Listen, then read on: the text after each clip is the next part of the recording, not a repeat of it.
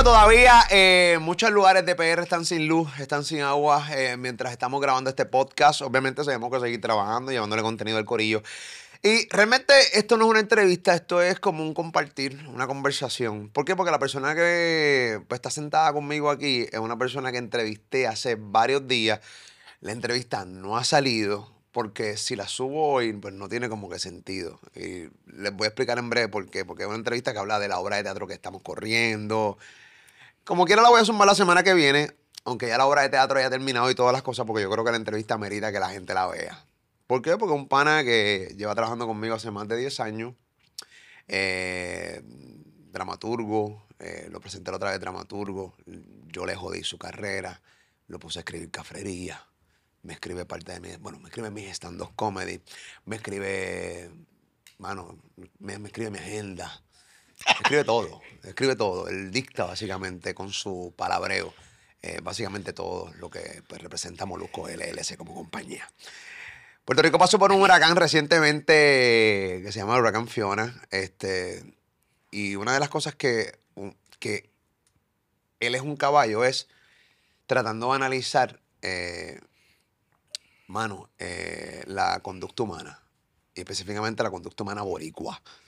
Eh, Cuando ocurren fenómenos atmosféricos como este, que es la que hay, lo critica bastante. Tiene una página de Instagram que se llama El Canalla Vega donde básicamente tú cuando lo lees, tú dices, este tipo nunca es feliz. Este tipo siempre está bien cojonado. Y yo digo, "Mano, yo quiero hablar con una persona bien cabronejarte odio para intercambiar ideas. Intercambiar ideas de todo lo que estamos viviendo en estos días. Va a ser un podcast bien cabrón, compártelo y ya tú sabes, conéctate con nosotros. Porque a diferencia de otros canales de YouTube, este tiene mucha variedad. Porque podemos hablar de todo. y tú no, y tú no puedes hablar de todo. Qué triste. Ahí está, esa es la que hay. Suscríbete a este canal de YouTube. Aquí está Carlos Vega, puñeta, es la que hay. Carlos Vega. El Canalla Vega. Síganlo en Instagram, chorre cabrón, el Canalla Vega. Dímelo, caballo, que es la que hay. ¿Qué es la que hay, Jorge? Hoy te pusiste los espejuelitos. Eh, Eh, o sea, para jugar al intelectual. sí, Juan. Se impresiona siempre.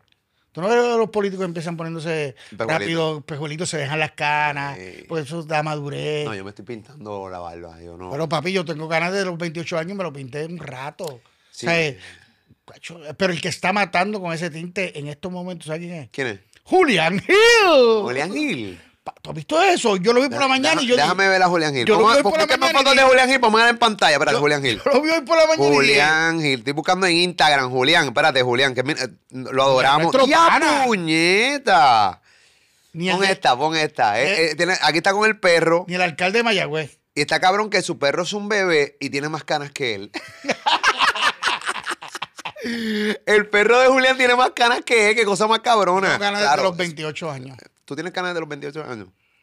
Ay, chamaco, yo cuando yo estaba en escuela superior había un chamaco eh, que estudiaba conmigo que se dejaba lavar, tenía, tenía pelos con cojones de intermedia y ya tenía canita. O sea, yo creo que, claro, la mayoría de la gente le sale cana después de los 30 y pico, 40 años. Tenía los 28 y me, y me lo empecé a pintar porque tenía que alargar mi carrera de, de actor joven. Y, y, pues, hermano, Ven acá, háblame, vamos a hablar de, de- eso, vamos a hablar del- del huracán y vamos a hablar de, de par de cosas. Tú tienes 50 años este, y hablas de cuando realmente dejaste de ser un actor joven. Cuando empiezas a dejar de ser, de ser un actor joven, eh, ¿cómo, ¿cómo tú trabajas con eso? Porque yo ya no soy joven y de repente yo, yo estoy en mitad de mi vida. ¿tú sabes lo que pasa, Ole? ¿Cómo, cómo la, cómo la gente, cómo tú que- trabajas con eso? Pero es que donde único, donde único se evalúa la edad y donde único machacan, incluso tú mismo que jodes con los viejetes y somos viejetes. No, no, pero yo juego viejete de yo mismo. Sí, Ay, yo ay, sé que tú mismo. Pero ¿sabes qué? Es aquí. Yo te voy a dar este ejemplo para salir de esto rápido. Los actores más pegados de Hollywood, todos sobrepasan 45 años. Te lo pongo fácil. Marvel. Eh, eh, Iron Man, Robert Downey Jr. Busca la edad. Brad Pitt, ¿qué edad tiene? El Capitán América, ¿qué edad tiene? Eh, Son cuarentones, sí. no, no, no, no. no. Bueno, ¿cuánto tiene Capitán América? Déjame la. ¿cómo Eh, se- eh, cómo yo, se llama la yo sé que América? Iron Man tiene 50 y... Sesentón. Sí, bien largo. No, sesentón. Brad Pitt tiene... Iron Man tiene 57.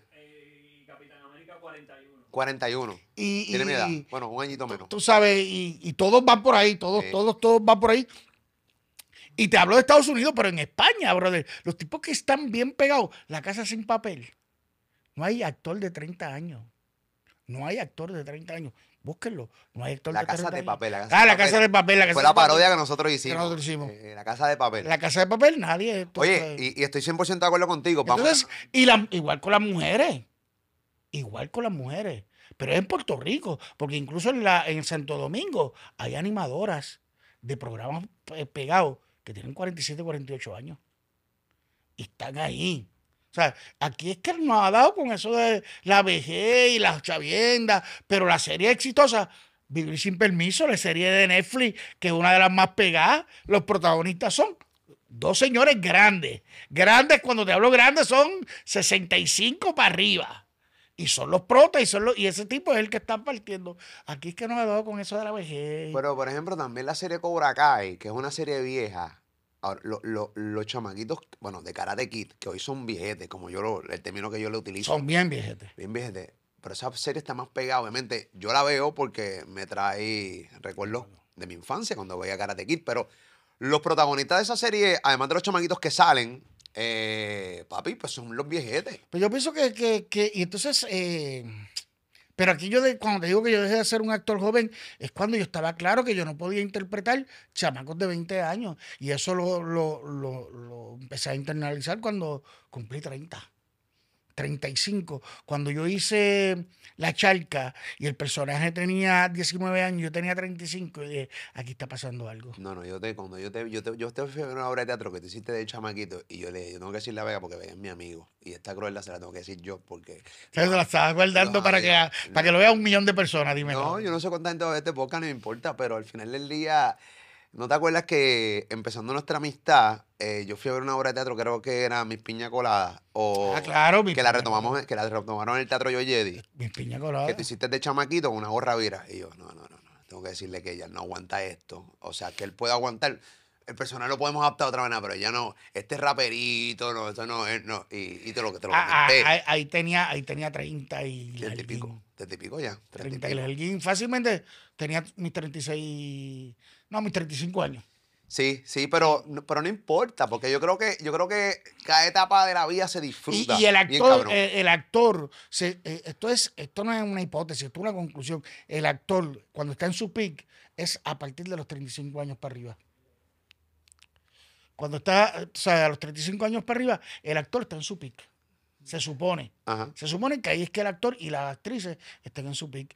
Pero aquí le ha dado esto con la vejez. bla, bla, bla, bla, bla. Yo agradezco mucho a Ricky Martin, a Madonna. Esa gente cambió la perspectiva de la edad. No, Madonna brother. no, Madonna está haciendo ridículo ahora mismo. Esto no, no, Madonna no. Bueno, ahora, ahora, pero también es bien grande, tú sabes. Madonna Eh, se sentona ya. se sentona. Pero tú sabes lo que a mí me da gracia. Que, que, que, que los reggaetoneros, como que súper pegados, también son gente bien grande. ¿eh? Dari Yankee, Wisin y Yandel, la- Don Omar, todos esos icons de, de la música, son tipos bien grandes Son también. cuarentones, van para 50 ya.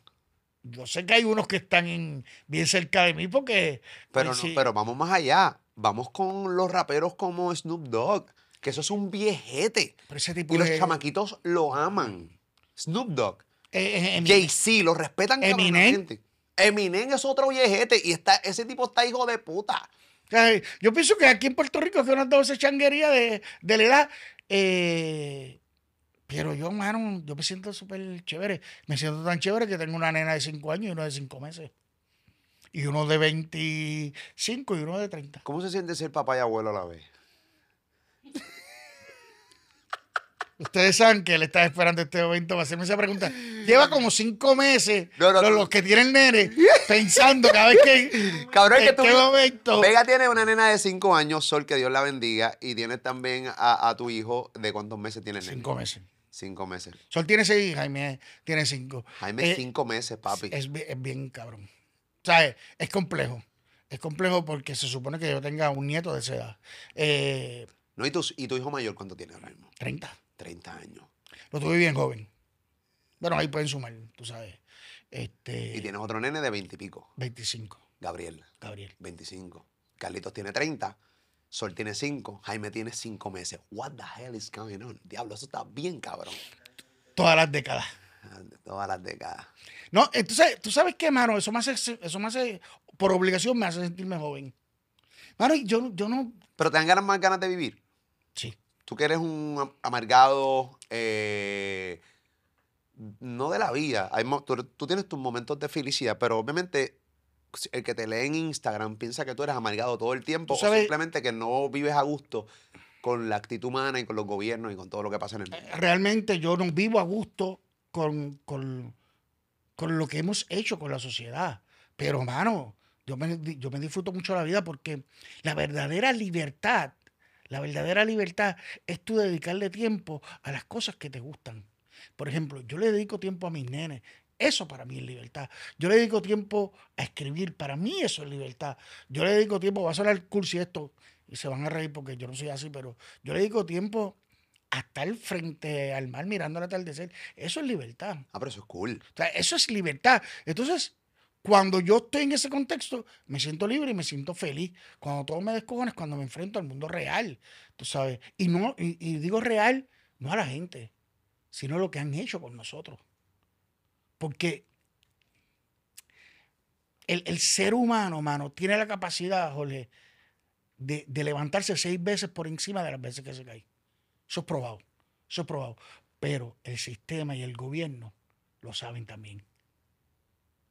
Si son, y, y- piensan, si ellos son capaces de levantarse, de levantarse seis veces, yo los voy a machucar para que tengan nueve.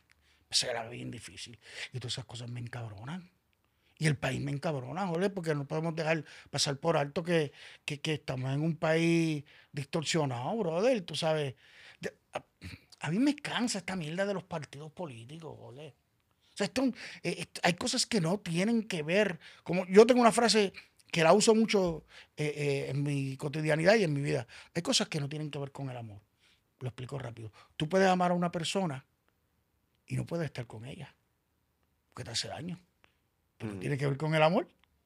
Tiene que ver con otras cosas. Eso mismo pasa con el país. Hay cosas que no tienen que ver con los partidos políticos. Tiene que vivir con las ganas de vivir bien. O sea, con la calidad de vida. Y en eso es que tenemos que trabajar y unirnos. Pues cuando veo chorro de gente que todo lo pone en forma trivial, que la forma de politizar es la forma más trivial de, de, de, de tú no querer bregar con las cosas, sí me encabrono con el país. Háblame, ahorita hablaste algo bien importante que te, te encojona en lo que nos hemos convertido socialmente hablando. O sea, por ejemplo, alguna actitud, actitud humana boricua, que es la más que te saca por el techo. Por ejemplo, yo tengo un escrito tuyo que tú subiste en tu cuenta de Instagram, que lo voy a leer. Entren a- al Instagram de Vega.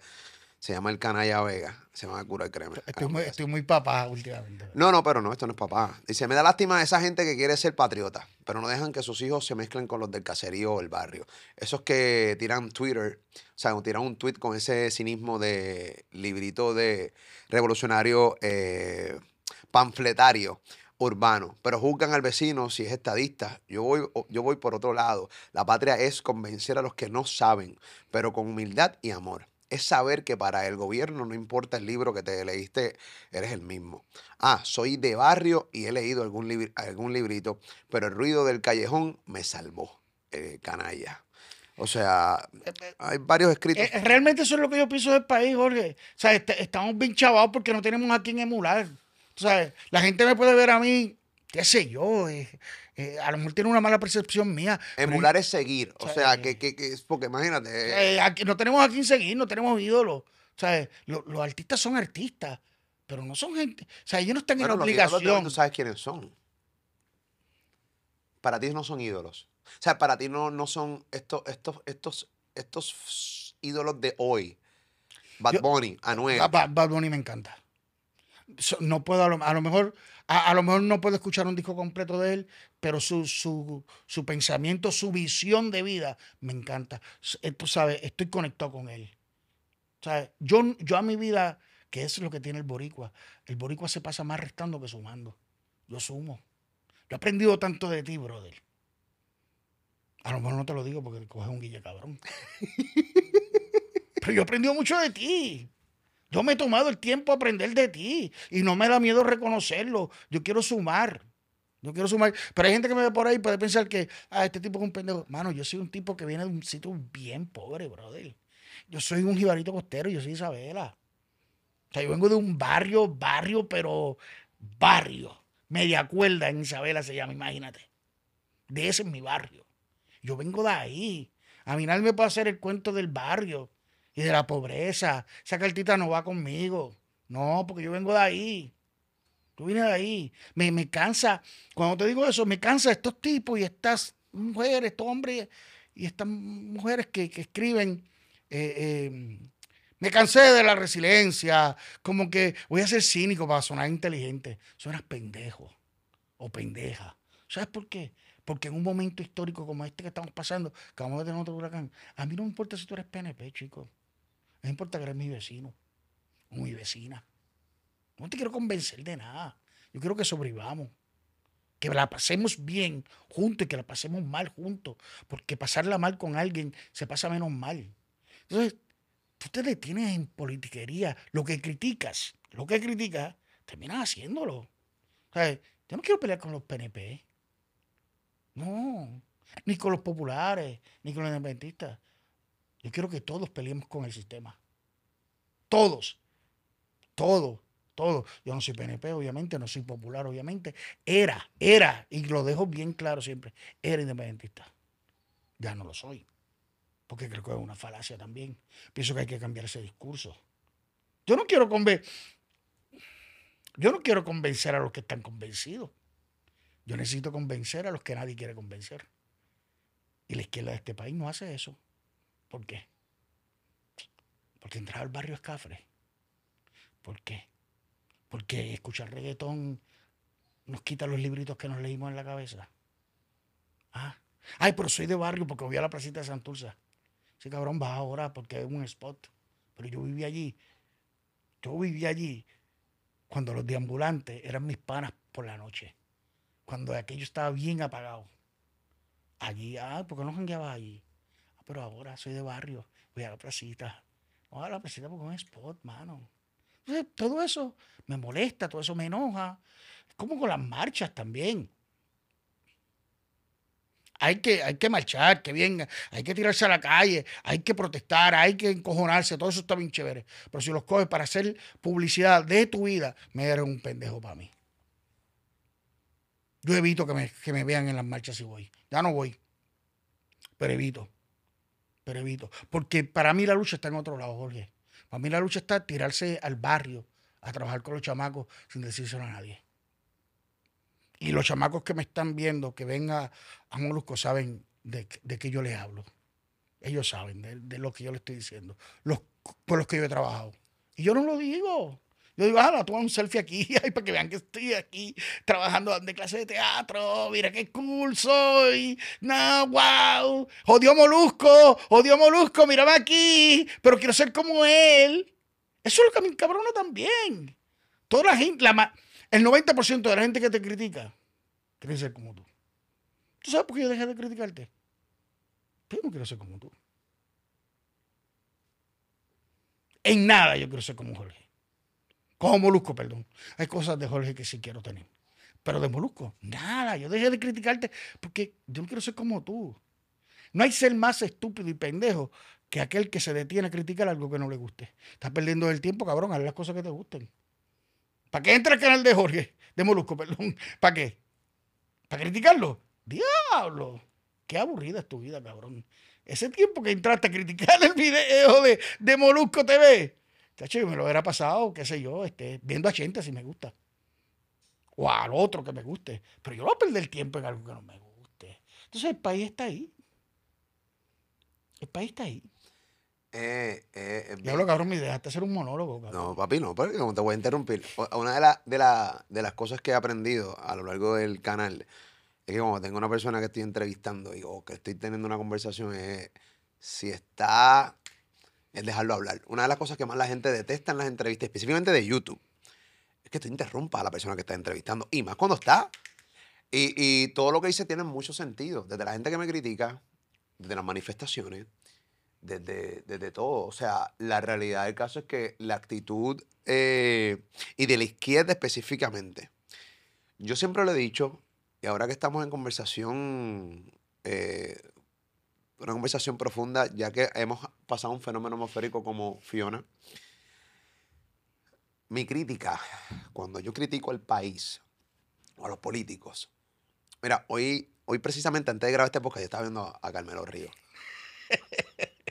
Carmelo Río no hay tipo más Ay, perdón, bruto. me estoy riendo de ti. No, Me estoy riendo de, de lo que acabas de no- hay tipo más bruto que Carmelo Ríos. Y nuestros políticos son muchos de ellos, o sea, vamos a entender que es bruto.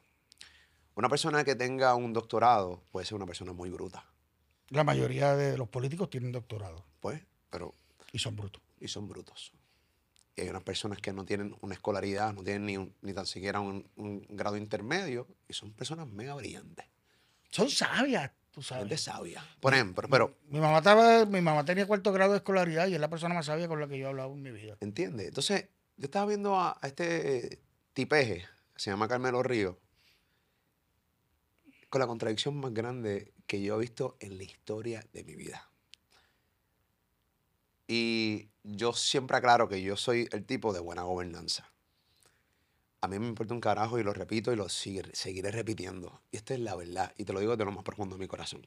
Si Pedro Pierluisi mañana se convirtiera en el gobernador que realmente tiene a la mayor cantidad del pueblo contenta y la tiene bien, con una calidad de vida cabrona, con la seguridad encendida, todo, yo votaría hasta por él. Esa es la verdad. Esa es la verdad. Yo después te voy a dar Y- un ejemplo. Y esa es la verdad. No, Y no, yo y- te y creo. hablando de todo- Yo- yo- de todos los partidos. Yo te creo porque tú me lo has dicho. No, no, y ese en, en- en- en Estamos privado. solo hablando En privado, nosotros somos amigos, llevamos a- a- Tú me lo has una dicho. década de amistad. Y yo te lo he dicho. te duele, aquí en- 16 años te duele. Y 16 años, sí. Este, las canas, las canas, las canas. Entonces, sí, no, pero lo, lo hemos hablado aquí en la, en la tú me lo oficina. Ese- bien esa es la verdad, esa es la verdad, yo no, yo no, yo no voy a mentir. Pero lo escuché hoy dando esta narrativa y está diciendo que República Dominicana nos pasó hace rato en infraestructura, en desarrollo económico, en el sistema de luz. Y de repente, cuando yo voy dando ese discurso, parece que a mitad de discurso se da cuenta, wow, República Dominicana es una república, que yo hago rankeando una república. La arranqueó. La ranqueó, pero a mitad dijo, claro, tiene unos niveles de pobreza extremos, que esas son las cosas que pues tienen algunas repúblicas. Claro, como si por... Yo no sé en qué Puerto Rico el pana vive, pero yo creo que él no ha salido al barrio. Y ahí entonces, por eso voy, voy con esto, porque ahí voy a tu monólogo. No van al barrio. No saben que hay la verdadera pobreza en Puerto Rico. años. Puerto Rico, Corillo, Puerto Rico con todo y los recursos que tenemos, hay pobreza extrema también. El hecho de que nosotros vivamos encapsulados en el área metropolitana, en la capital, en San Juan, Puerto Rico, en San Juan, y tú no salgas al campo, a los barrios, a, los residenciales públicos, a ver la verdadera pobreza, te conviertes en un cabrón como Carmelo Ríos, que dice estupideces a través de una cámara, y que te acaba de, y él ranqueó, acaba de ranquear una república. Claro está, yo siempre Cerca de nosotros. cerca de nosotros, una república que no tiene una niñera que te tenga que decir constantemente lo que tú tienes que hacer con las decisiones de tu país. Y esa es la verdad. Ah, que República Dominicana tiene eh, pobreza extrema. Sí, Puerto Rico tiene pobreza extrema. Así que a mí nadie me venga a decir, este tipo ha dicho que República Dominicana nos comió el culo siendo una república. Un montón de cosas. Nosotros somos una colonia, somos disque un Estado libre asociado, tenemos ayudas federales y tenemos el país más mierda en gubernamentalmente hablando que exista por lo menos en esta zona del Caribe. Por culpa de tipos como Carmelo Ríos. Y pongo el ejemplo porque lo acabo de ver. Yo no lo podía ni creer. Entonces voy a lo mismo. En Puerto Rico hay mucha pobreza y la actitud humana boricua me tiene, me tiene muy molesto. Yo te voy a dar un dato que salió hace dos semanas para que tú veas de que hay diferentes pobrezas también. Estamos hablando de la pobreza de la comida, del hambre. De, Sí que no hay o dinero. sea, ¿tú sabes qué? Que el Departamento de Educación no quería dar estos datos. Pero una maestra se fue viral con esto, no sé si lo sabes, que tenía estudiantes en tercer grado que no sabían leer. ¿Cómo llegaron ahí? Pero entonces se complicó la cosa cuando otras maestras y otros maestros empezaron a dar data de que tenían estudiantes en high school, en escuela superior, que casi no sabían leer. ¿Sabes qué, Jole? Eso es pobreza también. Claro. La, o sea, ser analfabeto es pobreza. ¿Sabes qué? Nos estamos quedando con un país hueco, hueco, porque entonces el joven o la joven que quiere echar para adelante no tiene alternativa. No hay gente a quien seguir, hermano, es lo que yo te digo. O sea, estos intelectuales de segunda que existen en el país, que no son políticos, que no son políticos, eh, son estos tipos que ven que, que su narrativa es desde arriba. O sea, eh, yo pienso, yo pienso. Pensar es maravilloso, la acción es lo que hace falta. O sea, eh, estos tipos que piensan de cómo debería ser el país, tampoco hacen nada. Eso que yo digo en, el, en eso que yo escribí, eso es lo que a mí me encabrona. Que la gente de izquierda de este país se vota hablando de que la patria, de que tenemos que estar juntos.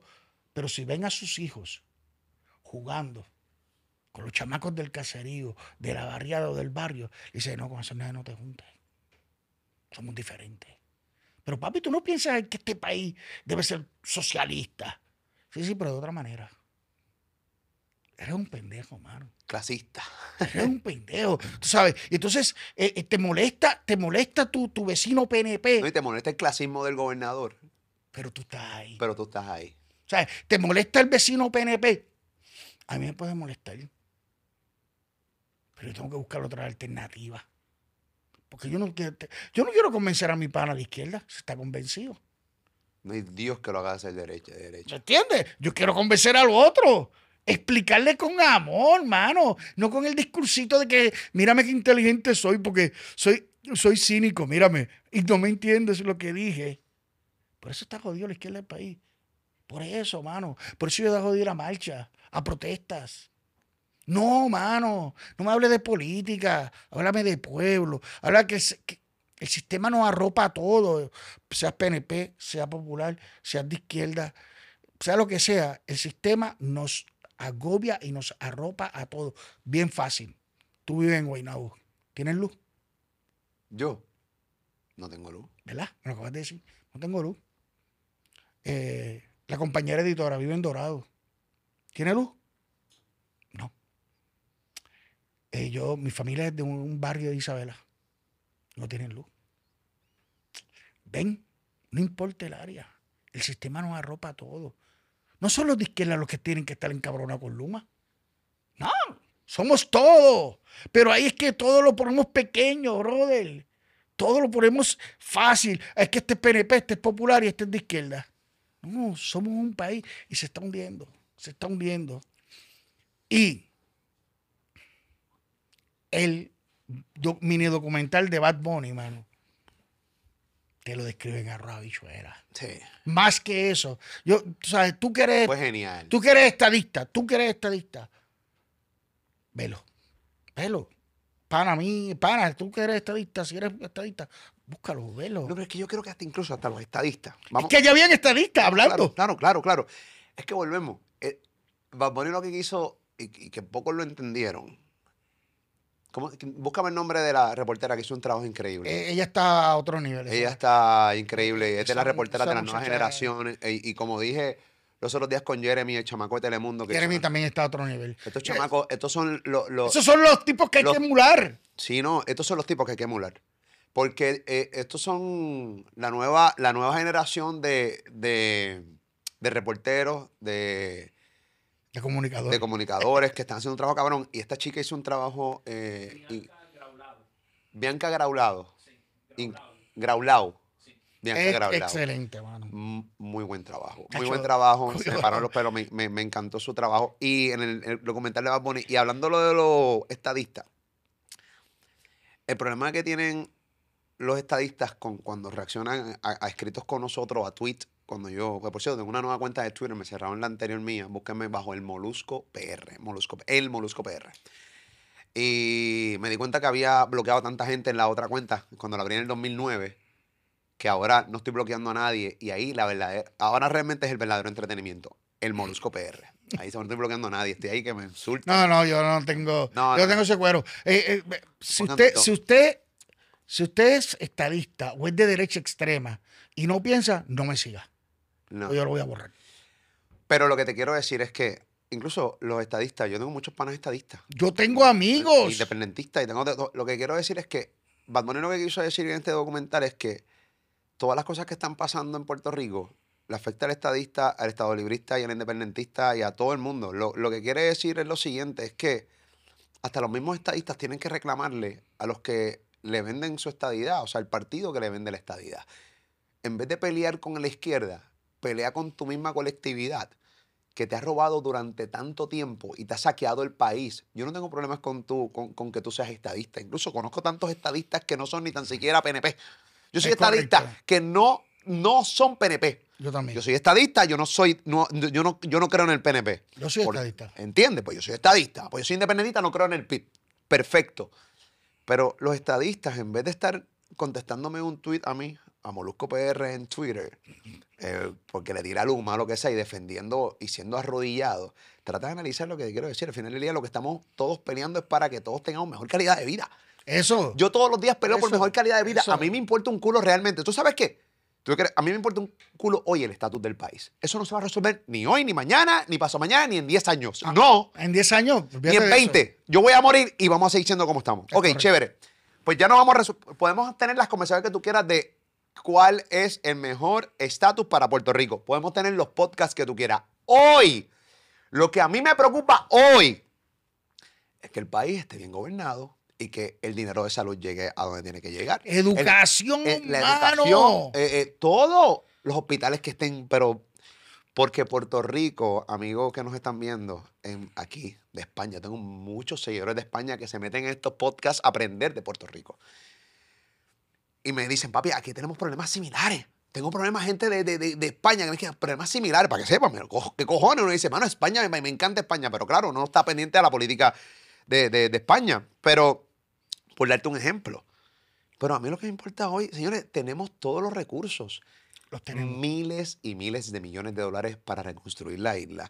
Miles y miles de millones de dólares para meterle inyección a educación, a salud, a O seguridad. sea que el a presupuesto de educación, no, eh, voy a investigar, pero el, el- el- el- presupuesto de educación es más grande que el, que el presupuesto de algunos países Sí. de Sudamérica. No, no, es cierto. O sea, con eso hay países que viven y corren completo. Y nosotros no podemos bregar con el Departamento de Educación. Mala, es mala administración. Mala administración. Hemos, hemos, hemos sido abatidos bajo malas Es administraciones. vital, hermano, la educación. Y, nosotros, y los estadistas, en vez de pelear con el que pelea con los de su partido, que le vendan una falsa estadía, porque yo soy de los que creo también constantemente. Yo sé lo que menos. Estos PNP es lo que vende, te venden una falsa estadía. Aquí el que lo va a decir va a ser el Congreso de Estados Unidos. Eh, no eres tú. y ya. Y, o sea, no eh, importa lo que ellos hagan, eso, eso no va a suceder Y- así. y sacan siempre a pasear la estadía eh, cuando vienen las elecciones para sacar el estadista a votar. Tú sabes lo que es triste. Estrategia Jorge? básica, simple que- de entender. Jorge, tú sabes lo que es triste. Y hay mucha gente que me va a odiar por este comentario que yo voy a decir. No hay alternativa. La alternativa es el Partido Popular. Puede ser que hoy no duerma en mi casa por esto que acabo de decir. no lo es. Tú crees. Yo sé que tú respetas mucho a esta persona que voy a mencionar. Yo le tengo un, le tenía algo de respeto y te voy a explicar por qué no. Luego se lo perdí. ¿Tú crees que Dalmau es la realidad? O sea, ¿tú crees que Dalmau era el candidato que nos iba a salvar? ¿Tú crees que Lúgaro era el candidato o la candidata que nos iba a salvar? No menciona a los otros porque obviamente no. No hay alternativa, es lo más doloroso. Y te explico, ¿sabes por qué? Porque un buen líder tiene que tener tiene que, tiene que respetar su causa y su ideal. ¿Sabes? ¿Por qué un poco, eh, le perdí un poco de respeto a Dalmau? Bien sencillo. Son unos macharranes. Y yo soy un macharrán. Y tú me jodes con eso todo el tiempo. Ah, eres un macharrán. Tienes toda la razón. Tienes toda la razón. Pero ¿sabes qué? Quiero aprender todos los días. Quiero desaprender. Yo voté por. Tú sabes, Y yo también. Era la mejor opción que teníamos. Era Pero la ¿sabes qué? Pero, pero cuando sucedió el revolú con la fémina en su partido, No no, lo supo bregar. lo supo manejar. ¿Sabes por qué? Pero, ok, Porque hay que tener, hay que tener una visión total. Pero, pero espérate. Pero, pero déjame explicarte por qué, Jorge. Una visión total. que no estoy de acuerdo contigo en Está bien, total, pero tú sabes por qué la mayoría de las votantes y la mayoría de la fuerza trabajadora que corre este país son mujeres. Claro. Entonces, pues yo tengo que estar con ella. O sea, a mí, en esta oficina, y tú lo tienes bien claro, en esta oficina manda una mujer. Ujú. Y yo grito y peleo y salgo y digo cuatro pendejadas y tú igual, igual. Y al final sabemos lo que pasa. Estamos callados y vamos a hacer lo que ella diga. Porque es de verdad lo de nosotros. No, lo de nosotros de verdad. Y nosotros, A mí me da risa siempre que me, que me atacan de que yo soy un abusador de mujeres. Eso está bien cabrón, pero... Si algo Jorge no es, es eso. eh, O sea, yo no sé molusco, pero algo de lo que Jorge no es, yo te puedo asegurar de lo que no es, es eso. no, no, yo, yo, yo, fui, yo soy o fui este fucking macharrán. eh, Sí, pero son estru- macharranes. con estructuras, con estructuras de crianza y que, papi, come- claro, y que cometí 20 Somos estupideces. caemos en las trampas del machismo. Sí, claro. Pero, pero lo que te quiero decir con ¿Por qué no estabas de acuerdo por lo de Almao? No, lo, lo de Almao, de cómo no supo bregar lo de, lo de la situación que pasó en su partido. Este, muchas veces a mí me han pasado cosas que yo no he sabido bregarlas.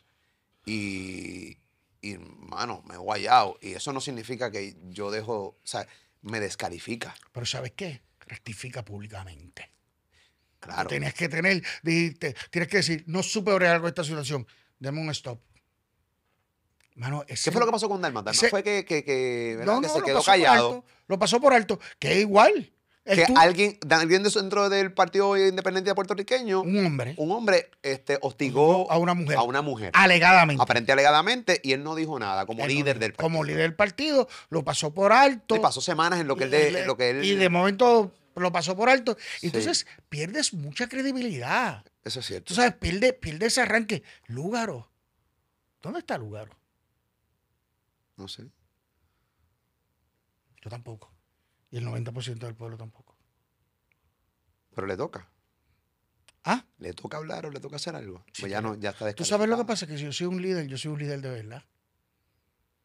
Pero ya el país dos veces corrida te dijo que no te quería como líder. ¿Qué, qué, qué va a hacer ella? Ayudar a la gente porque si eso te salía del alma. Bueno, es que yo, pero es que tampoco sabemos si la está ayudando, porque volvemos, no, tampoco sabemos si la está A ayudando. lo mejor es como yo, que hace un montón de cosas y nadie lo sabe. Y es callado. Y ahí volvemos a lo de los artistas. A los artistas, los artistas que ahora mismo lo de, lo Fiona- ese fue, eso fue algo que yo escribí y lo escribí de corazón. Y lo escribí por Ricky Martin. Mire, usted sea Bad Bunny, usted sea Anuel, usted sea Ricky Martin, usted sea un artista de ese nivel, usted, que usted saque su tiempo para enviar una solidaridad, aproveche las buenas vibras. Ahí es que nos vemos que somos, ¿Qué pasó con Ricky Martin? que Ricky Martin envió un, Un mensaje, lo vi, lo mensaje subí. y lo trituraron. O sea, como que, que, que porque, ay, qué bonito el mensaje desde whatever, eh, qué bonito el mensaje y nos viene a ayudar, que viene esto y lo... Entonces, Pero no es obligado. yo lo analicé, no, no, no, es eso me obligado. tiene bien Jorge. cansado, me ¿Sabes tiene qué? cansado. no es que no sea cansado. obligado, que no hay que hacerlo. Claro. Para eso está, usted, usted no elige. Entonces alguien me contestó. Alguien me dijo, ah, pero para llenar las funciones sí es bueno. Y yo le dije, Llenar qué función. las funciones de nosotros. O sea, me dijo, y dijo, ah, para eso sí somos buenos. Este, ustedes tienen el deber. Y yo le dije, dos cosas. Yo no te obligo a ir. Esa es la primera. Segundo, yo no te estoy robando dinero. Y los políticos sí te están robando dinero. No a ti, a tu familia. Mano, entonces, nadie está obligado a ayudar más que el, poli- eh, más, más que el gobierno. Nadie. No es un deber de nadie ayudar más que el gobierno. Porque para eso estar ahí, para gobernar. Busque la definición. Búsquela. Es simple. Busque la definición. Y usted se va a dar cuenta que cada vez que usted dice o habla alguna estupidez de un artista de que sus nos tenga que ayudar, usted está siendo un burro o una burra. Lo, lo- lo que pasa es que estábamos hablando los otros días en el programa de radio, en Molusco Rey de la Punta, y estaba hablándolo con Ali, con Pam y con, con Robert. Eh, eso mismo. eh, la, el hecho de que en el verano del 19 estuvieron todos los artistas, el huracán María estuvieron todos los artistas en la calle, pues ya la gente lo normalizó que el artista tiene que salir cada vez que haya, que haya una, una tragedia en Puerto Rico. Entonces, ocurre ahora el huracán Fiona, que nadie lo vio venir, pero el que me diga que alguien lo vio venir realmente está bien en carete. Nadie vio venir que nosotros, después de cinco años, espérate, ¿qué pasó aquí? Se apagó la luz. Ok, ok, dale. No, sigue, tranquilo, voy a- seguimos con luz sin luz. Ahí está, poniéndome la luz. Ok, nadie lo vio venir. Entonces, yo leo comentarios de gente, ah, ¿dónde está, por ejemplo, dónde está Residente? ¿Dónde está Bad Bunny? ¿Dónde está Daddy Yankee? ¿Dónde está Anuel? Como si, o sea, yo soy de los que creo, y, y te voy, me voy a- profundizar bien, cabrón. Esta, de algo que realmente estoy sintiendo y se lo dije a mi se lo, se lo dije a una psicóloga, hablé ahí con ella. No, diablo, ¿te puedo cobrar por esta sección? No, no, no, no, porque yo estoy, estoy, estoy ready. Este, pero Pero lo que falta es que yo sea tuyo, psicólogo. eh, no, no. Lo que pasa es que le exigen a los artistas como si fuera un, un, un- un- o sea, no es obligado que el artista salga a la calle a gastarle su dinero para ayudar absolutamente a No nadie. hay una obligación. O sea, no es una obligación, no es una obligación. Entonces, volvemos a lo mismo. En esta ocasión, por ejemplo, yo soy de los que cuando ocurre un fenómeno como este, yo no subo nada en los stories. Yo le digo a, le digo a mi familia, no suban nada en los stories, yo no quiero que nadie sabe, yo no quiero, o sea, yo no quiero que la gente me vea haciendo un comentario chistoso, porque mientras estoy haciendo un comentario chistoso, hay alguien que realmente lo perdió todo en su casa. Entonces, como nos sigue tantas personas, yo, siento que cuando yo voy a hacer un story de comedia o de algún comentario, pienso, eso soy yo, no sé si estoy mal o bien, que alguien me lo diga en los comentarios, no sé si soy un pendejo de la vida, pero pienso que de repente me voy a encapsular solamente con los que están bien y siento que la gran mayoría de mis oyentes y de los seguidores de este canal y del programa de radio y de todas mis plataformas digitales son también del área metro, pero la gran mayoría son del resto de la isla, que hoy perdieron sus casas, que no tienen cama donde dormir, que no tienen nada. Y entonces pienso que de repente si yo estoy así, como que le doy la espalda, a la espalda a ese tipo de personas, me siento mal.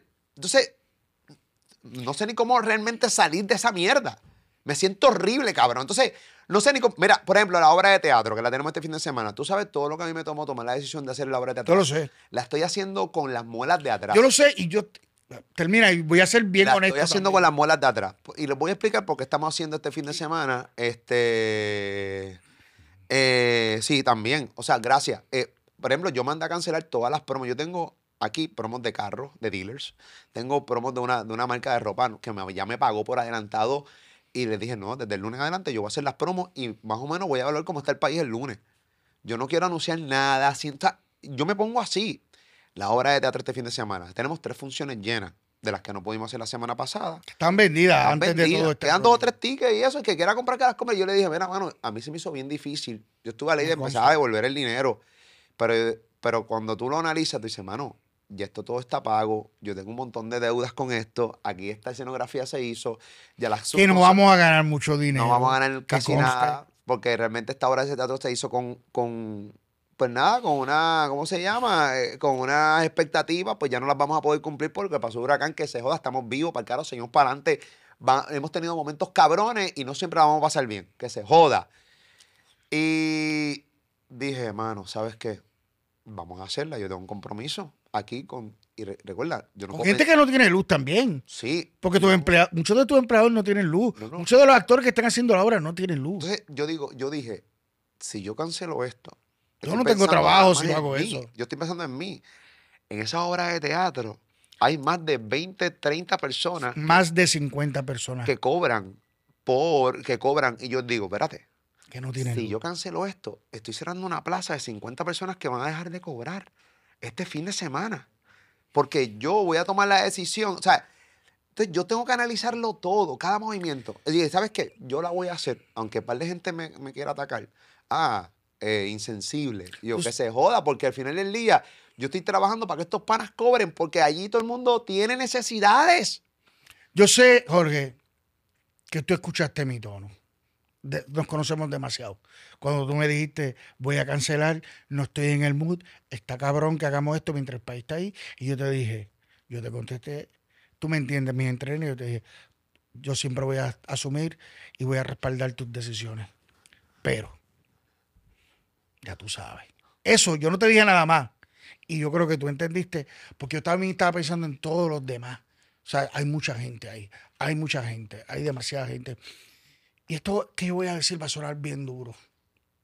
Vea, yo no quiero que la gente me quiera, no soy político, volvemos.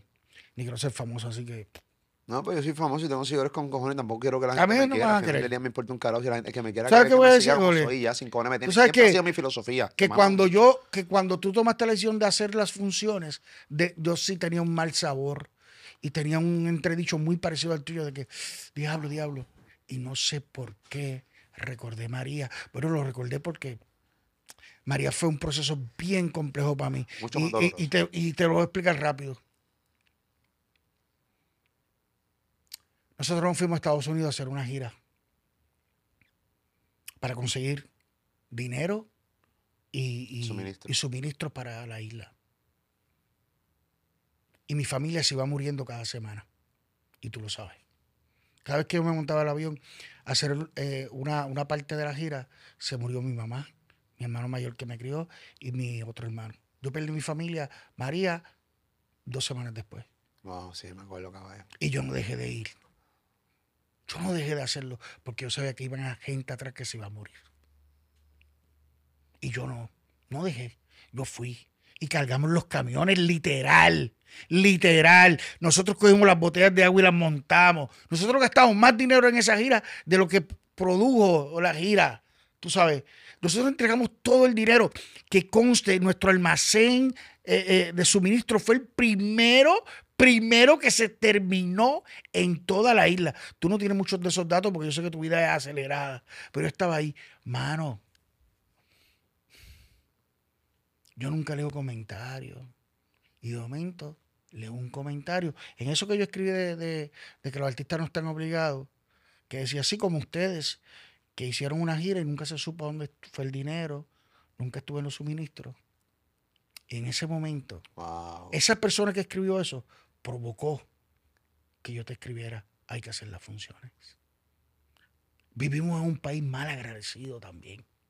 En un país que tú eres tan bueno con lo pues, si das. Si no das, eres malo. Puedes ser un tipo bien recto, mano. Honorable, honesto, leal, pero no das. Eres un pendejo, eres un come mierda, eres un pendejo, sí. Ah, pero das, das, das, das. Chacho, ese tipo es tremendo. El día que no tengas para dar, eres una mierda. O sea, vivimos en un país de mentalidad del mantengo, de la mentalidad del malagradecido, de la mentalidad que todos no, no nos merecemos. Y para los que están pe- pensando que yo soy un pendejo que estoy hablando desde el confort, les anuncio que como ahorita vengo de cero, de un barrio bien pobre de Isabela, sigo siendo un jibarito de Isabela, bien, bien duro cuesta arriba, Jorge sabe todo. Y está en ti, eres tú quien, quien decides todo. Y este país todo lo decide desde lo que me den. O sea, si a mí me dan, son buenos. Si no me dan, son malos. Pues esa persona que, me, que escribió ese comentario en lo que yo escribí, vino, nunca te lo había dicho, vino después de lo que yo te escribí yo, vamos a hacerla, por favor. Que te dije, vamos a hacer las funciones, por favor. Hay mucha gente que las necesita. Porque nosotros, en ese proceso de María, nos olvidamos de todo, brother. De todo. Mi mamá, mi hermano mayor que fue me escribió, mi otro hermano, se murieron mm, yo montándome en los aviones para hacer la gira, venir a enterrarlo y volverme a montar. Mi hija que tenía un año sin luz con mi esposa y yo decía, no es necesario que nosotros busquemos eso. Y que este tipo haya escrito esa estupidez me dio mucho coraje, brother. Me dio demasiado coraje. El día de los temblores, cuando pasaron los temblores, tampoco nadie tiene ese dato. La primera persona que me llamó, como a las 10 de la no sé, después que pasó los temblores, eh, heavy, fue Jorge. Me dijo, ¿qué vas a hacer mañana? Voy para el sur. Voy con Ocean solo. Voy a enganchar un montón de, de, de agua y cosas en la guagua. Digo, pues dale, a buscar. Hicieron publicidad de eso. Nadie lo sabe. Ah. Nadie. Entonces, tú eres tan malo o tan bueno como lo último que haces. Vivimos en un país ingrato. Por eso es que cada cuatro años votamos por la misma gente. Soy de los que creo que no debo hacer cosas buenas para tapar las cosas malas que he hecho. Creo que debo ser juzgado por las cosas malas. Eh, aparte. Yo no digo las cosas buenas que hago. No, claro. Yo no las digo. Pero aportando un poco a lo que dice, este, ya que estamos aquí en un libro abierto y convirtiendo cosas bien externas e internas, para que los que quieran verlo y esto. Estoy 100% de acuerdo contigo. Hay un grupo de gente muy mal agradecida en Puerto Rico, pero hay mucha gente bien agradecida y que yo me los he encontrado de frente, me han dado la mano, me han abrazado llorando. A esa gente me abrazo y, y solidario 100%. Pero mírate esta.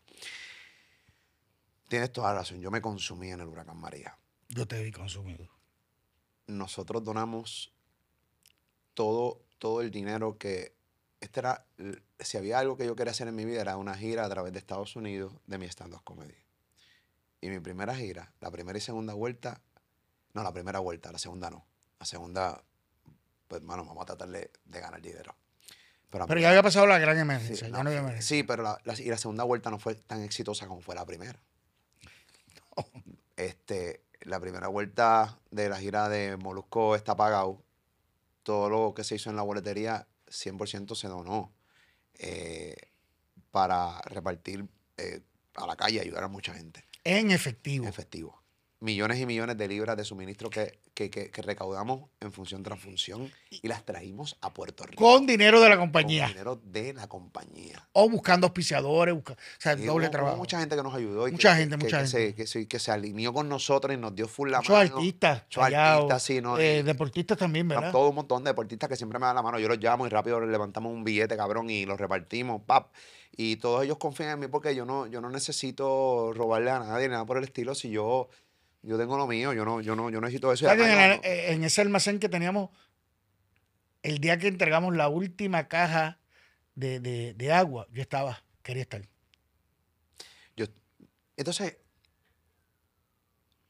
ese comentario que tú leíste que nos llevó a hacer las funciones del juego del, del cabrón este fin de semana, que no sabía. Así, siempre hay comentarios. Este, cuando voy a contar esta anécdota, porque me, eh, eh, yo hice este video con mucho dolor. Me encabroné, bien duro. Dije, diablo, mano, en verdad. Está bien cuando Billy Fourquet le dio cáncer, que yo dije, vamos a hacer la función de... Este, Billy La no montamos pagado". para eso. Se montó para eso. Billy no está pago, nosotros acabamos de terminar la gira de Estados Unidos, yo tenía el stand-up bien caliente. Dije, mano, vamos a hacerlo aquí. Y hicimos un choli completo. En una semana y media lo vendimos. Vendimos como casi 10 mil tickets, una cosa en el choli. Y incluso el letrero de Billy no está pagado. Eh, van para tratar de recaudar fondos para tratar de salvarle la vida. Y lo llenamos y toda la cosa. ¿Qué pasa? Pues todo el mundo sabe lo que pasó. No, no logramos salvarle la vida. Lamentablemente falleció. Que en paz descanse eh, nuestro amigo Billy Fourquet, que Sí. es un gran locutor y comunicador puertorriqueño. Es un icon. Un icon, una un bestia. O sea, una, una leyenda radial y de los medios. Un, un Lo es. tipo brillante, increíble. Saludos a la familia de Billy Fourquet si nos está viendo, está viendo este podcast. es, Pero. ¿qué pasa? Cuando pues, se queda ese dinero ahí, no se, no se utilizó, pues me empezaron a atacar. Yo sé, yo. Pero a mansalva de qué voy a hacer con el dinero. Obviamente, ese dinero yo sabía para lo que yo quería utilizarlo, ya que no lo podía utilizar para donde Billy. Pero entonces, de repente, pues empezamos a identificar con mi equipo de trabajo, cabrones, miren lo que nosotros hicimos. Yo, una compañía que no se dedica a esto, se empezó a dedicar 100% a buscar personas que le hagan falta, que le hiciera falta dinero para salvarle su vida y que Hasta tuvieran yo. oportunidad de vivir. Identificamos no sé cuántos casos, no tengo el número a la mano. Sí, más, más de 20 personas fueron. Tengo, tengo, yo, yo por lo menos de las que yo eh, eh, conseguí eran como, como cinco, imagínate. Identificamos, pam, yo firmaba los cheques, se entregaba, pam, pam, y ok, chévere. Me- pero nosotros hacíamos el verdadero background check y lo entregamos el dinero. Y se hizo en redes sociales, empezó a crear una bola de gente cuestionándome más a mí que al mismo gobierno que yo hice con ese dinero. Incluso Que era de nosotros. que era de nosotros, que yo pagué, para que sepan, pagué 37 mil dólares a Hacienda de ese de contribuciones de ese show. que, para no, que no se vio nunca. 37 mil dólares. Que te- por- a- era un concierto, era un stand-up benéfico, pero usted tuvo que pagar la Hacienda, porque tenemos que cumplir con la ley. Y yo siempre he dicho, si yo quiero hablar mierda por este micrófono, yo tengo que estar clean con Hacienda. Sí, porque el sistema no, no. El sistema no... No, no el cree en beneficio. No, no, no, el sistema te va a clavar. Pues, Pagamos 37 mil dólares. Oye, parece la última línea de la obra. Sí, no, no, coño, no le spoileé. Este, entonces, ¿qué pasa? Este. Si hay un cantito ese video, si no lo, no lo está aquí, es que no lo.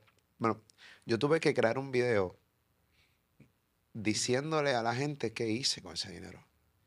Trayéndole los casos en pantalla. Eso. Mandamos a la gente que me, a, a- a que confirmara que el Eso era dinero bien- bien Entonces, para difícil. mí era bien doloroso porque yo no quería hacerlo público. Yo, yo, yo, la- esa ayuda era de corazón 100%. Entonces dije, diablo, tengo que hacer esto público para que, para que, recuerda que mm, yo hago contenido para las masas. No es por nicho. No es para, no, no- por nicho de aquí, no es para nicho de acá, complejo. es para todo el mundo. Eh, Era muy complejo decirle a, a- la gente que ayudamos, decirle, mira, nos puede hacer un videito para que conste que, que te dimos verdad, el dinero. vergüenza. Diablo, mano, yo me sentía, yo, yo muy pocas veces me avergüenzo, me siento avergonzado y, y para mí era bien horrible. Era la y verdad. para nuestra productora era como que, diablo, yo... Era bien complejo, pero mira, caímos en la trampa del sistema. Caímos en la trampa del sistema. Porque era tan fácil como que esa hacienda se nos tirara a, averiguar y nosotros le diéramos todo. No, porque al final del día yo, yo, cumplí con Caímos en la Hacienda. trampa de las masas. Yo cumplí con Hacienda. Yo cumplí con Hacienda. Caímos en las trampas de las masas, en el changui, en explicarle a los changos, Exacto. a los changuitos. Esas son las, esas, esas son las trampas Pero que también le callamos en la boca porque al final del día la gente tiene que entender. Y como yo siempre digo, este es mi lema. Yo, tú me podrás odiar todo lo que tú quieras. Y tú podrás estar en desacuerdo como Molusco se eh, habla de vez en cuando y pues nada, se expresa en múltiples veces. Porque sí. A veces yo mismo viéndome, ejecutando, a veces digo, ya lo que pendejo.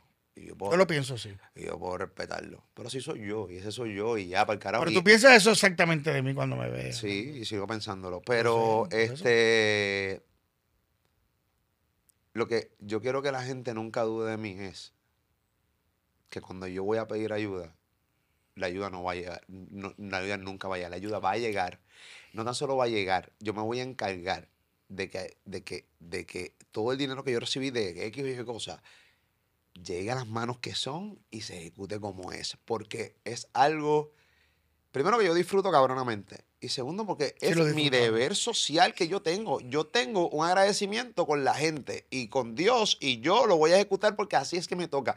Yo no voy a coger ni un peso de aquí ni un peso de acá porque no, porque no, no, no, es que no me hace falta. No me hace falta. Entonces hacer ese video para mí fue bien frustrante porque tuvimos que coger a la gente que ayudamos. Era horrible, era horrible, era horrible. Pero fue horrible. Horrible. Y, para ir cerrando esto, Jorge, la gente no lo sabe. Y a lo mejor es como tú dices, estamos tirando cosas aquí. Mientras el huracán ya había pasado del área norte y ya estaba por el área suroeste, este tipo y yo tuvimos una conversación bien profunda de, de qué íbamos a hacer. De si nos tirábamos a ayudar de nuevo, de, de nuestras ganas. Yo sé que, que me están mirando como que no deberíamos, yo no debía haber dicho esto, pero eh, eh, volví a pensar mientras nos texteábamos que nosotros, gente, vuelvo y recalco, si sale la primera entrevista, allí está más específico, Jorge y yo no hablamos. Muy poco, muy poco. O sea, cuando él me escribe algo o yo le escribo algo, nos contestamos bien rápido porque sabemos. Ujú. Algo pasó. Esa noche, mientras eso pasaba, Jorge y yo nos mantuvimos en contacto. Y, cuando terminamos la conversación, yo dije, wow, de verdad que nos detestamos, mano. Pero las cosas en común, aunque sean menos, son más fuertes. Y dije, por eso siempre es mejor sumar que restar. A este país le falta eso. Esa noche cuando tú y yo terminamos la conversación, yo pensé en eso. Yo dije, ¿qué, qué forma de pensar Jorge y yo tenemos totalmente diferente, mano? Él va para allá, yo voy para acá. Pero las cosas que nos unen son más fuertes. Esa es la suma. Y yo pienso que eso es lo que le falta al país, que sume, que sume. Porque todo es restar, todo es malo, todo es malo, todo es malo. Hay muchas cosas buenas, hay muchas cosas buenas. Te puedes reír, eso es bueno. Eso es bueno, reírse es bueno, brother. O sea, puedes mirar a tus hijos, eso es bueno. Puedes besar a tu madre, eso es bueno.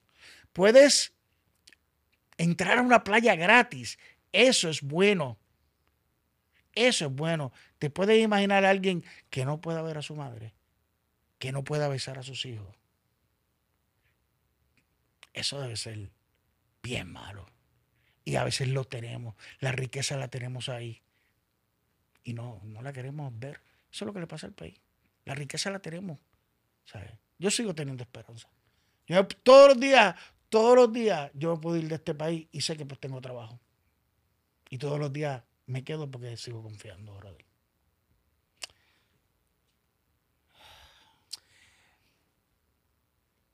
Hablando de los artistas que, que le exigen que ayuden, este, eh, esa conversación que tuvimos de qué íbamos a hacer, porque obviamente de que vamos a ayudar, vamos a ayudar. Pero yo decidí ayudarnos hoy, no mañana. ¿Tú sabes lo que pasa? Que las ayudas que están ahora son ayudas de fiebre. Y eso fue lo que yo me di cuenta en Huracán María.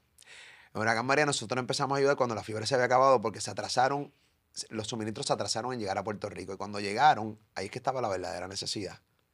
Porque ya todo el mundo se le había acabado la fiebre de ir a la calle. Porque Llegamos recuerda en que esto una- noviembre. sí, la- esto era una fiebre. Tú lo hicimos en Una noviembre. fiebre de par de días y se va. Ya la gente después se desaparece. Porque, pues- pues, pues sí, porque la gente tiene también que seguir. También no tiene que seguir. Tienen Yo que no puedo juzgar a la gente porque la gente tiene que seguir. Y yo he tenido conversaciones con fundaciones e entidades serias que ayudan todo el año, que tienen la estructura para apadrinarla y utilizar mis recursos con los de ellos para identificar familias. Y yo prefiero de repente ahora mismo ayudar a dos familias, pero, pero bien, Bien. que irme y diluir la ayuda y que al final del día solamente haya tapado un boquete. Porque, aunque no me toca, No te toca. no me toca, pero es un deber.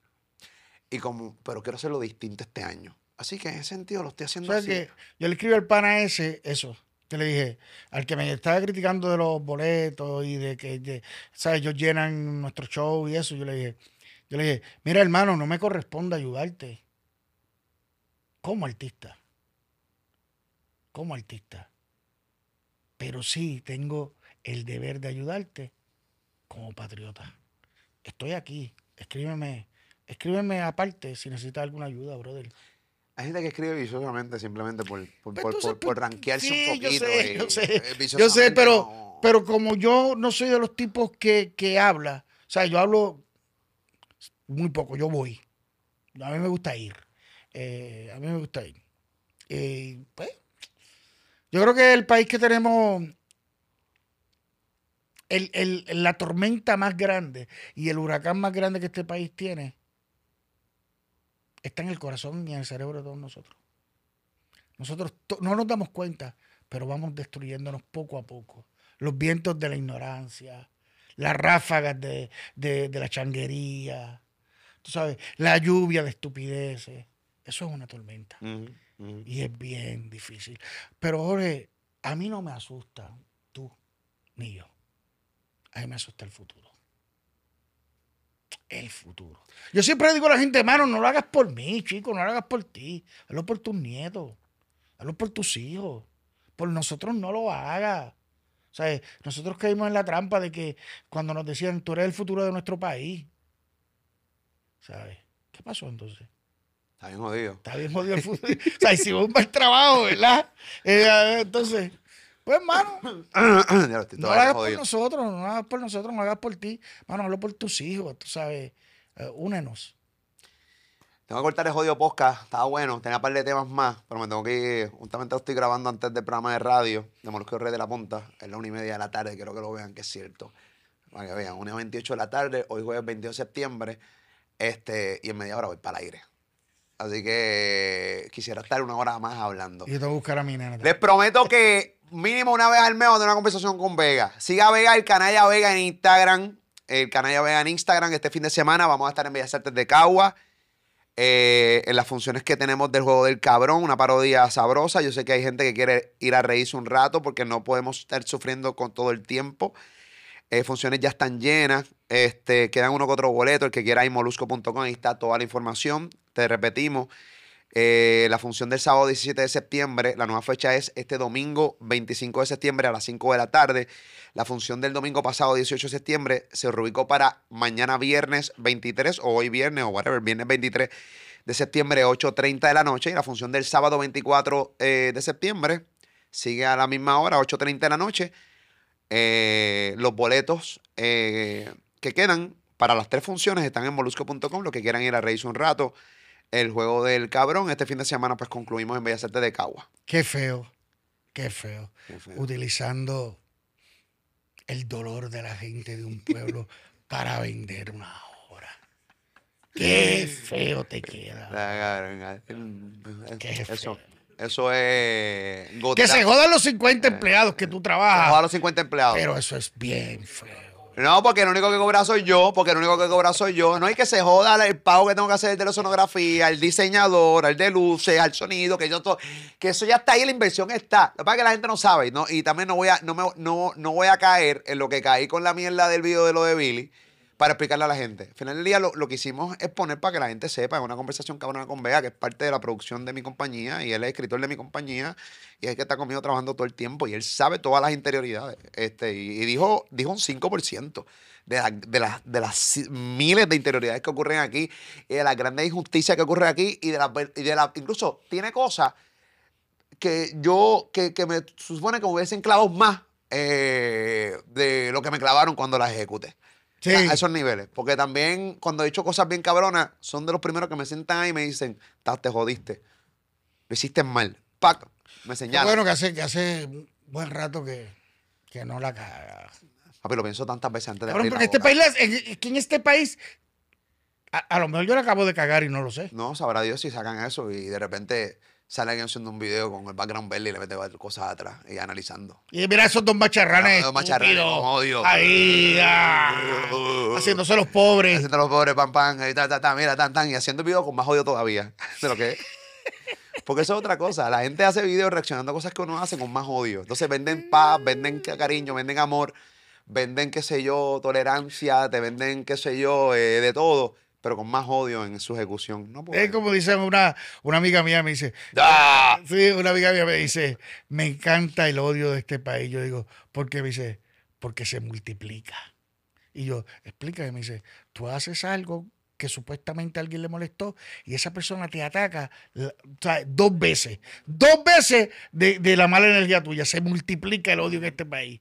Así debe ser el amor. Pero al final del día yo siempre lo digo. La gente se puede molestar con cosas que yo digo, pueden gritar, patalear, hacer 500 videos. Pido disculpas, pido disculpas si, si ofendí a algún changuito. ¿Está bien? No. Lo que estaba diciendo, pueden hacer 500 videos, pueden haber 500 disgustados, 20 reacciones, 500 videos en TikTok, Instagram, Facebook. Se pueden molestar. Estoy aquí, tengo 42 años y me pinto la barba. Yo, yo me hago mi, mi, mi blachito Y también. estoy en los medios de que tengo 16 años. Seguimos aquí. Y sigo aprendiendo. Tampoco es que, tampoco es que realmente yo, yo era el típico comunicador que cometiendo el error trataba de justificarlo. Ya no. Ya trato de. Que afronta, afronta. Ya- ya lo afronto, ya Ya he aprendido a afrontar, he aprendido a afrontar las Estoy cosas mal. de verdad. de verdad. No me gusta cómo hiciste el video ejecutando, pero estoy mal. si, si, si quieres, te doy una clase de producción. No es que, ni- no, es que no haga el video, tú puedes hacer el video haciendo que sea hazlo bien. Hazlo bien, con Hazlo amor. bien, con amor. tolerancia, mi vida. Respira, pon tu incienso por el lado. Sí, por favor. ¿sabes? Sí, Hay cosas que no tienen que ver con el amor. Por favor, hay que tener sexo, por favor, en la vida también, para, para soltar fluido. Hablamos ahorita, TV.